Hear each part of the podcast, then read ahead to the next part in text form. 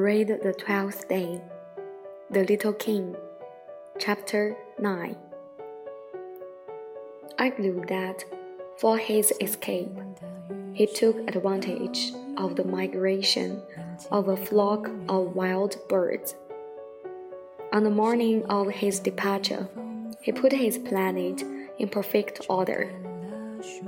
He carefully cleaned out his active volcanoes he possessed two active volcanoes, and they were very convenient for heating his breakfast in the morning.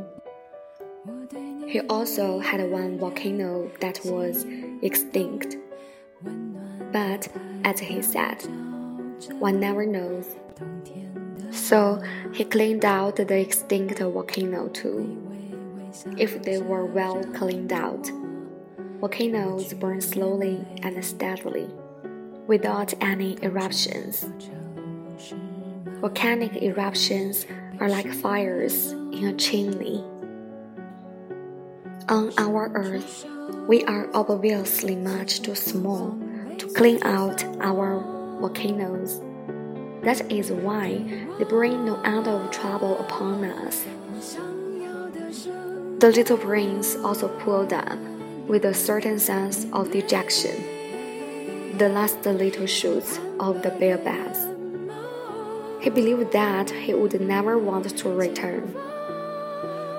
But on this last morning, all these familiar tasks seemed very precious to him. And when he watered the flower for the last time, and prepared to the place her under the shelter of her glass globe, he realized that he was very close to tears. Goodbye, he said to the flower. But she made no answer. Goodbye, he said again. The flower coughed, but it was not because she had a cold.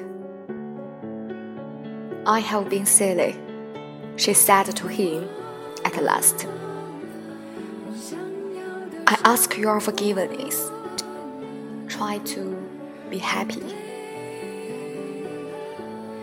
He was surprised by this absence of reproaches. He stood there, all bewildered, the glass globe held arrested in midair. He did not understand this quiet sweetness. Of course, I love you, the flower said to him. It is my fault that you have not known it all the while. That is of no importance. But you, you have been just as foolish as I. Try to be happy. Let the glass globe be. I don't want it anymore. But the wind. My cold is not so bad as all that. The cool night air will do me good. I am a flower. But the animals. Well, I must endure the presence of two or three caterpillars if I wish to become acquainted with the butterflies. It seems that they are very beautiful. And if not the butterflies and the caterpillars, who will call upon me? You will be far away. As for the large animals, I am not at all afraid of any of them. I have my claws. And naively, she showed her four thorns. Then she added, Don't linger like this. You have decided to go away.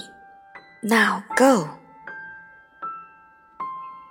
For she did not want him to see her crying. She was such a proud flower.